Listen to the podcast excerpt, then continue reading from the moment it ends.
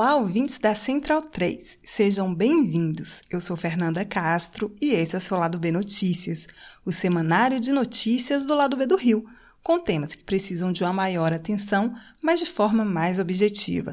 Para ouvir debates de maneira mais profunda, continue ligados no nosso programa de sexta. A edição dessa semana fica por conta das nossas colunistas.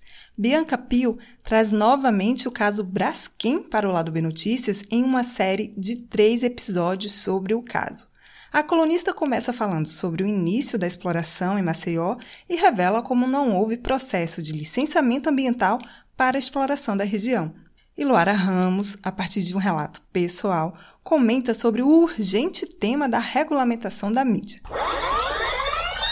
Mas antes de seguirmos com as colunistas, um recadinho importante: o resultado do sorteio dos apoiadores. Ganharam uma caneca estilizada do lado B. Luiz Ribeiro Gomes Júnior, Pati Morimoto, Lígia Maria Maia de Souza, Viviane Rosa Ferreira e Leone Safortes. Ganharam uma ecobag estilizada do lado B. Ricardo Correia, Gustavo Dias e Breno Domingues Maia ganhou um exemplar do livro Comunidades, Algoritmos e Ativismo Digitais Olhares Afrodiaspóricos, Rogério Seabra. E quem ganhou o livro Fidel Castro, uma biografia consentida, foi o Miron Alighieri. O de sempre. Olhem os e-mails de cadastro no Padrim no PicPay e respondam com o endereço completo do CEP para receberem seus brindes. E gritem: não à privatização dos Correios.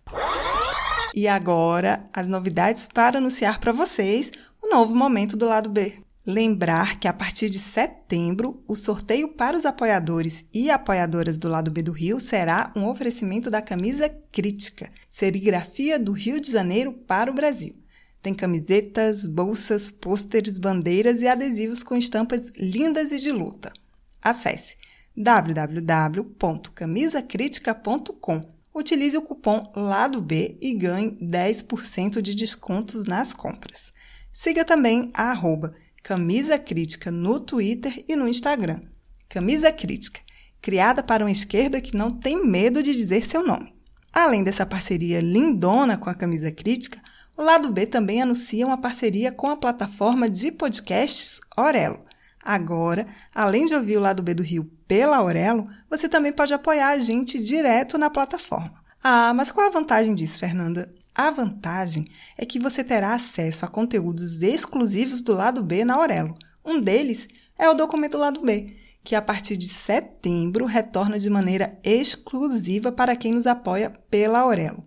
Outros formatos também estão sendo pensados. A outra vantagem você vai estar nos ajudando diretamente. Afinal, a Aurelo é a primeira e única plataforma que remunera os produtores a cada play dado. Além do mais, a taxa de serviço para o financiamento coletivo do lado B será mais em conta que em outros sites.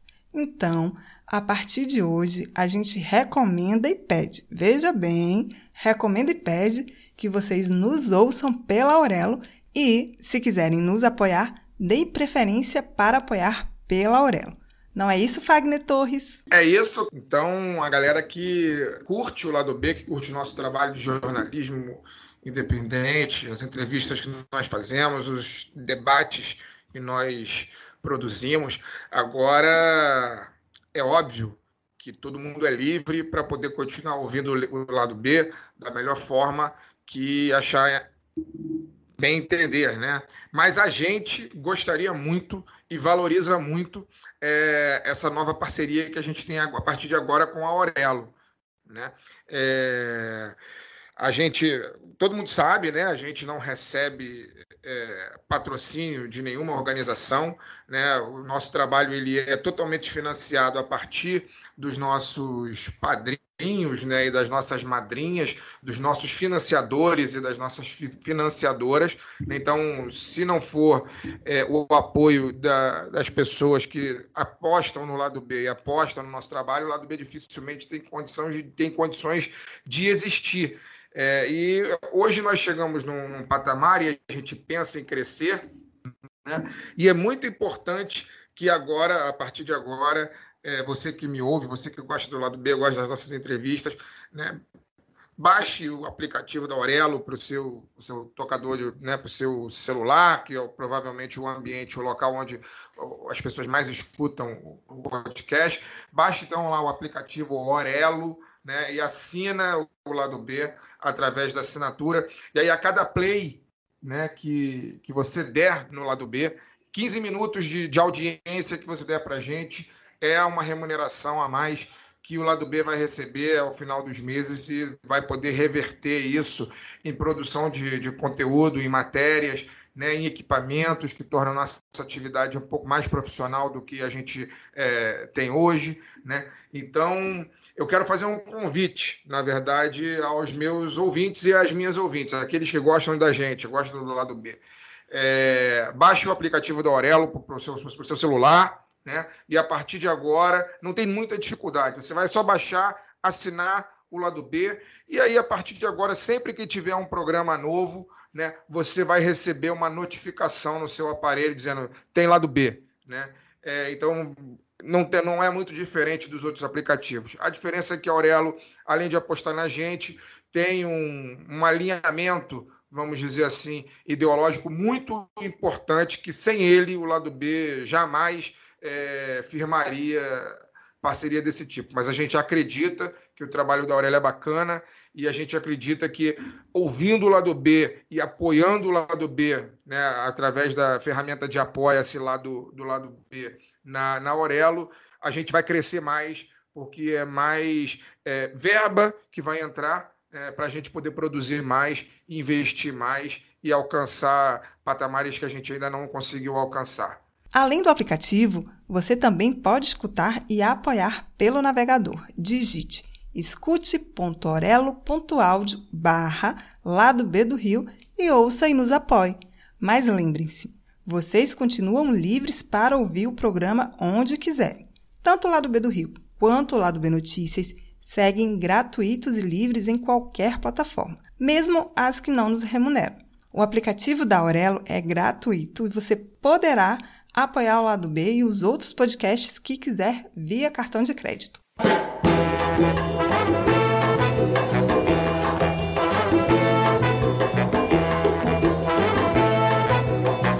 E aí, pessoal? Espero que estejam bem e que também estejam vacinados. Seguinte, hoje eu vou começar uma série de três episódios sobre mais um crime ambiental relacionado à mineração, o caso Braskem Maceió. Talvez alguns de vocês já tenham ouvido falar sobre o afundamento de bairros na cidade alagoana por conta da exploração de sal-gema. Ao longo dos três episódios, eu vou contar como começou essa exploração, quais impactos ela trouxe tanto para o meio ambiente quanto para as e os moradores da região, pensando na perspectiva das perdas imateriais e culturais também.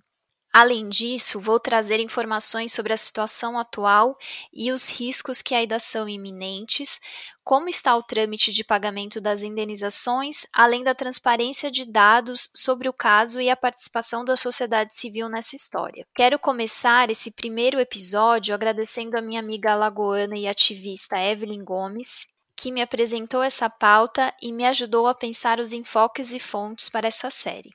Ela tem acompanhado de perto a situação e feito um esforço para que mais pessoas saibam e acompanhem o caso para ajudar a pressionar por uma resolução mais justa para os cidadãos de Alagoas. Bom, vamos lá. As operações de exploração de sal-gema em Alagoas foram iniciadas em 1975 pela então empresa Salgema. 20 anos mais tarde, em 1995, a companhia passou a ser controlada pelo conglomerado que deu origem à Braskem, criada em 2002. De acordo com o cientista e ambientalista José Geraldo Marques, que foi secretário executivo de controle da poluição, uma pasta semelhante às atuais secretarias do meio ambiente, a empresa se instalou sem que fosse de fato estudado os riscos ambientais. Ele, que foi morador de um dos bairros atingidos, cobra a empresa para mostrar a licença de instalação, que não foi divulgada até hoje. Na época, nós não dispunhamos de um sistema de licenciamento ambiental. legalmente, como dispomos agora. Mas é, licenciamento de implantação de indústrias, de atividades mineradoras, etc., é, já era perfeitamente possível que elas fossem necessárias e que deveriam ser exigidas. Eu não tenho conhecimento de nenhuma licença para a implantação da salgema na época. A salgema chegou aqui praticamente como notícia, pelo menos para mim, que ocupava é, o cargo correspondente a secretário do Meio Ambiente do Estado, chegou como notícia. Olha, vai ser implantado e pronto. Depois veio como já está sendo implantada e pronto. E nós nunca fomos consultados. Não obstante, desde o momento que nós assumimos, reconhecemos os riscos, publicamos os riscos pela imprensa e comunicamos os riscos às autoridades competentes. Mas os nossos comunicados ficaram apenas nisso. É o que eu tenho pedido sempre, gente, inclusive a própria empresa. Eu quero ver essa licença que existe, se é que existe, a licença de instalação da atividade mineradora. Inclusive, tenho continuado a pedir isso agora, mas não me consta que ela exista, nem nos arquivos do órgão de meio ambiente, nem nos comunicados da própria empresa. A indústria foi implantada com um forte apelo, é, é, inclusive internacional, de internacionais, porque ela foi implantar, ela tem dançado em termos de propriedade ao longo desses anos. Ela foi implantada, o proprietário na época principal, acionista principal, era a Dupont de Nemours, na Suíça.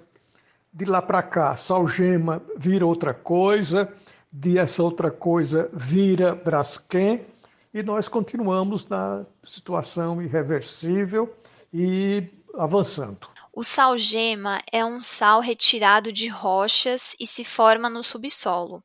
Seu uso é importante em vários processos industriais. Para Braskem, o resultado da mineração servia para produzir PVC e soda cáustica. Para chegar aos depósitos de sal, é preciso cavar até uma profundidade de aproximadamente mil metros.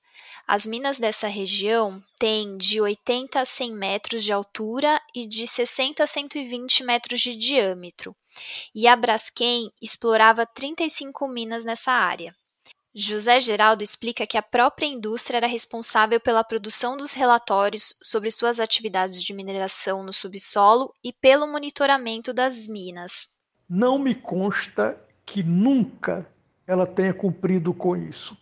Inclusive, uma das coisas que eu disse no início dessa recente crise foi exatamente isso. Gente, pede a ela que mande, já que é tanta inocência, tanta coisa, peçam a ela exatamente que mande, peçam ao órgão do meio ambiente atual, que deve ter nos seus arquivos, no seu arquivo morto, é que mande é, os laudos que a empresa é, encaminhou sobre segurança da mineração ao longo desses anos. Então, não me consta que tenha sido feita nenhuma monitoragem, nem por parte da empresa, e com certeza nunca foi feita nenhuma monitoragem por parte é, do órgão do Estado. Isso ao longo de 40 anos. O ambientalista também chama atenção para a capacidade técnica do município e do estado de Alagoas em acompanhar as atividades de mineração de modo a prevenir desastres ambientais como esse. O município não tem condições, o órgão de meio ambiente do estado não tem condições de fazer esse acompanhamento. Quando é, nós fomos retirados da direção do órgão, uma das nossas preocupações tinha sido formar uma equipe competente local. E começamos a fazer isso, começamos a fazer muito bem. Mas para que se tenha uma ideia, hoje nós não temos no órgão de meio ambiente do Estado nenhum técnico é, capacitado é, na parte química para fazer acompanhamento de impactos de poluição química, de risco ambiental químico. Não me consta que a prefeitura também tenha. Então, até hoje, não existe uma competência local para que se faça esse acompanhamento. Mesmo porque o acompanhamento é um acompanhamento que é caro, e mesmo porque ele exigiria uma equipe multidisciplinar, que é o que foi mostrado ao longo do tempo. Mas com certeza afirmo isso. O município não tinha, o município não tem condições de fazer esse acompanhamento. Então, o que é que foi feito? Olha, foi dada plena autoridade à própria empresa. O crime ambiental aconteceu porque várias minas colapsaram. Elas desabaram sobre si mesmas, fazendo com que o solo acima delas se movimentasse. Um aprofundamento de solo condenou bairros inteiros e segue provocando a remoção emergencial de milhares de famílias, num êxodo urbano que está abalando a vida na cidade de Maceió. A região atingida pelo afundamento engloba os bairros do Pinheiro, Bebedouro, Montage, Bom Parto e Farol e os bairros do Flechal de Cima e de Baixo foram considerados afetados pela prefeitura por terem ficado isolados socialmente e sem acesso a comércio ou serviços públicos. José Geraldo explica que as atividades de mineração envolvem outros riscos e consequências para o meio ambiente e para a saúde da população. Ele alerta que o risco desse tipo de atividade é muito alto. Hoje em dia, existe um arcabouço legal, existe uma tipificação de crime ambiental que não existia naquela época. Então, se esse arcabouço legal for devidamente aplicado, que essa é uma questão. Ele pode existir e pode não ser aplicado. Se ele for devidamente aplicado numa situação como essa que nós temos aqui, então, tota, seria considerado crime ambiental se houvesse a implantação. E a própria legislação, se levada em conta, seria impeditiva, é, pelo menos da intenção e da escolha do local onde hoje está implantada é, a unidade de clorossoda. Em princípio, nenhuma unidade de clorossoda como essa que nós estamos, temos aqui, de grande porte, com todos os seus riscos, que não é somente o risco de mineração, existem outros riscos, inclusive riscos inevitáveis, como o de emanação fugitiva de cloro. Então é inadmissível ser implantado junto é, a uma cidade que na época já era uma cidade grande e estava claríssimo que a cidade iria se expandir. E um dos vetores de expansão, sem dúvida nenhuma, avançaria em direção à fábrica. Ora, uma das coisas que nós exigimos, e essa nós conseguimos, foi a implantação de um cinturão verde. Na realidade, muito menor do que o que nós pensávamos, é, é, do ponto de vista técnico, errado, mas de qualquer maneira poderia funcionar como um, um sistema de trincheiras, já que o sistema de trincheiras original, que eram as dunas, esse foi totalmente destruído. Falo em função de trincheiras em caso de explosão, porque os riscos ambientais desse tipo de indústria, o potencial de riscos é muito alto.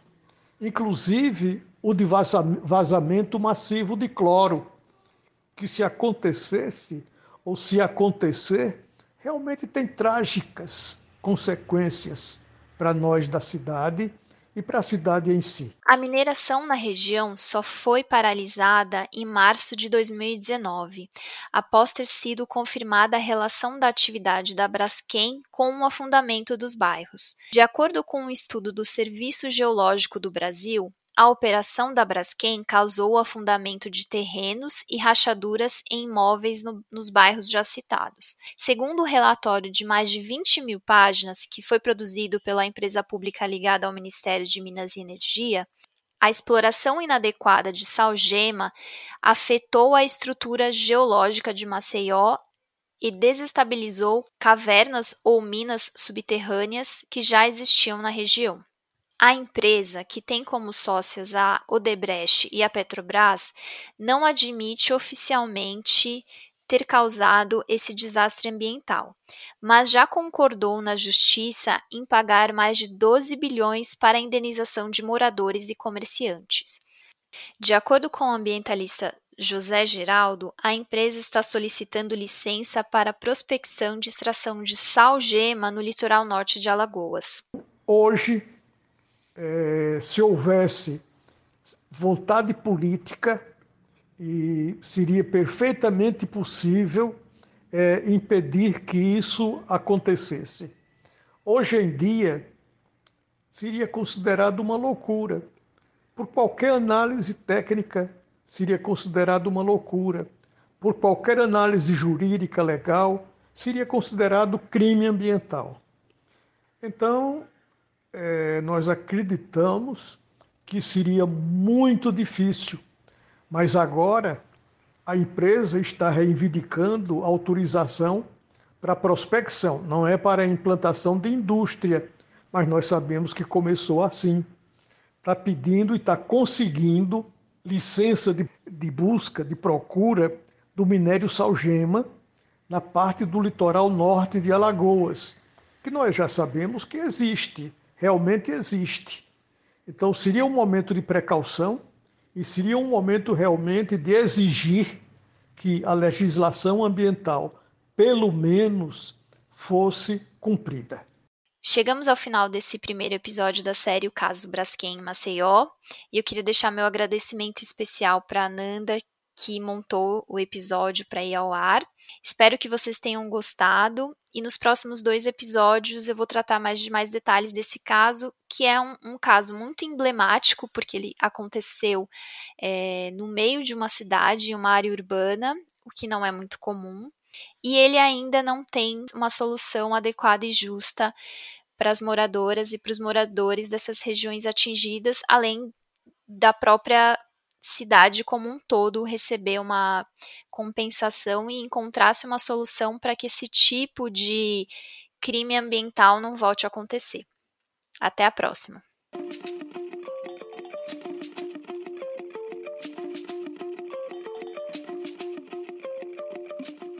Seguimos com a coluna de Luara Ramos.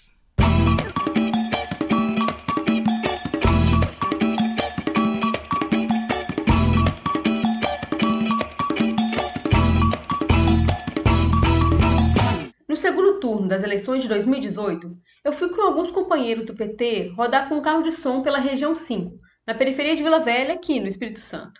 A maior parte das nossas falas era sobre emprego e geração de renda, em contraposição ao discurso de defesa das armas do então candidato à presidência Jair Bolsonaro. Quando nós terminamos a parte da manhã, começou a chover, e a gente resolveu parar em uma padaria para tomar café. Da porta da padaria, um homem gritava, fazia arminha com as mãos, e eu falei: "Vamos lá". Um companheiro me olhou e falou: Não, vamos ali naquela outra. Eu repeti: Nós vamos lá. Nós entramos e o homem que berrava ficou quieto. Eu cumprimentei com respeito e ele ficou observando a gente. Nós fomos atendidos e o companheiro, que não queria nem entrar no lugar, e eu começamos a conversar. Obviamente, a conversa girou em torno das eleições e logo os trabalhadores, a maioria trabalhadoras, na verdade, parou para escutar. Então elas começaram a entrar na conversa, davam suas opiniões, e o homem que antes gritava soltava uma ou outra ironia assim de longe, mas até concordava em alguns pontos. Quando a gente já se preparava para ir ao caixa pagar a conta, uma das moças que ficava ali na chapa me chamou de lado e disse: Deixa eu te perguntar uma coisa. Esse negócio de kit gay existe mesmo? O PT defende isso? E eu comecei a explicar o que era o chamado kit gay. Falei de diversidade, falei de bullying na escola e da luta por educação inclusiva. Meu companheiro me puxou pelo braço e disse: Não fala nesse assunto, não, que isso aí tira voto. Eu só balancei a cabeça e voltei à conversa. Sim, não foi uma palestra ou um comício, foi uma conversa. Ela falava, perguntava, participava. Houve uma troca, houve uma conexão. Eu olhava nos olhos, olhava nos olhos daquela moça trabalhadora como eu, e que, como muitas outras pessoas, estava confusa com a quantidade de informações que circulavam pelo WhatsApp. Partiu dela o pedido para que eu anotasse seu número de celular e enviasse alguns vídeos para que ela também tentasse convencer a mãe de que o tal kit gay era uma verdade muito mal contada. Aquele foi um sinal de que ela confiava em mim. Nós trocamos ideia até depois das eleições e aquele dia me trouxe diversas reflexões que compartilho com você aqui agora. Veja bem, eu sou formada em comunicação social, mas eu não estava ali como profissional. Era essencialmente a cidadã militante que me propus a ser. Em momento algum eu me coloquei como alguém que ensinava algo, que estava né, ali para dissertar sobre alguma coisa. Eu estava só compartilhando ideias sobre o que eu acredito. Ao longo da minha formação, uma das coisas que mais me irritava era como as pessoas, inclusive meus colegas, tratavam a comunicação, praticamente como um sinônimo de manipulação, como se fosse um amontoado de técnicas para convencer as pessoas. Seria até ingenuidade negar que a comunicação como quarto poder tem um potencial enorme, mas eu não estou negando isso. Meu ponto aqui é como comunicar é algo básico e a gente tem tratado como se essa conversa não fosse com a gente. Eu contei essa história porque ela me confirmou diversas coisas que entendi naquela campanha. Quando a gente conversa com as pessoas, acaba descobrindo que tem muito mais em comum. E tem gente que não vai querer nem conversar com a gente, que vai berrar e tal, mas vale muito a pena conversar com quem está disposto. Mais até do que gastar tempo com quem não quer ouvir. E aí vem o que eu acho mais fundamental na comunicação: o relacionamento. A gente tende a esquecer que também está em formação e que também tem muito a aprender. E que todo mundo tem algo a ensinar. E aí sai falando ou supondo que o outro é um ignorante. Quanta coisa a gente perde por agir assim. Escutar é, sem dúvida, o melhor passo que podemos dar para uma boa comunicação. Sabe outra coisa que aprendi de verdade naquele dia da padaria? Que credibilidade é construção. Ninguém vai te dar confiança se você for desagradável. Por isso, a nossa capacidade de relacionar com o outro, de ouvir sem se irritar, com ideias diferentes, de exercitar a paciência, mas também a empatia, são fundamentais no processo dialógico. Se tem uma pauta que a gente deveria se empenhar mais, é na comunicação. Com a atual economia da informação, redes sociais digitais, canais de vídeo, plataformas de streaming, a possibilidade de criação e compartilhamento de conteúdo é muito vasta. A gente não pode mais ficar restrito ao jogo de concentração da mídia brasileira. E aí vai outra coisa que aprendi conversando com a moça da padaria. Não tem nada que a gente não possa falar. E a forma importa tanto quanto o conteúdo. De novo, eu não estou falando de técnica, não. Estou falando de respeito pelo seu interlocutor. Não fica tentando convencer ninguém, não. Fala o que você acredita. Fala a sua verdade. E eu contei essa história por outro motivo também. O Lula voltou a falar de regulamentação da mídia dia desses. De uma forma muito atravessada, mas mesmo assim a gente sabe a urgência desse debate, né? Se não sabe, deveria saber. Tem gente que insiste que não, não é hora de falar disso, como se a gente tivesse que esconder nossa pauta. Parece aquele meu companheiro lá tentando puxar meu braço, dizendo que agora não é hora. Agora não é hora de falar de um programa de governo que avance na promoção da liberdade de imprensa? Mas a verdade é que, para além de citar modelos de outros países, eu acho que nem a gente sabe bem o que é dessa regulamentação, né? E quando eu digo a gente, é para dizer que a militância de esquerda ainda não se ligou nesse debate. E eu acho que é importantíssimo se ligar.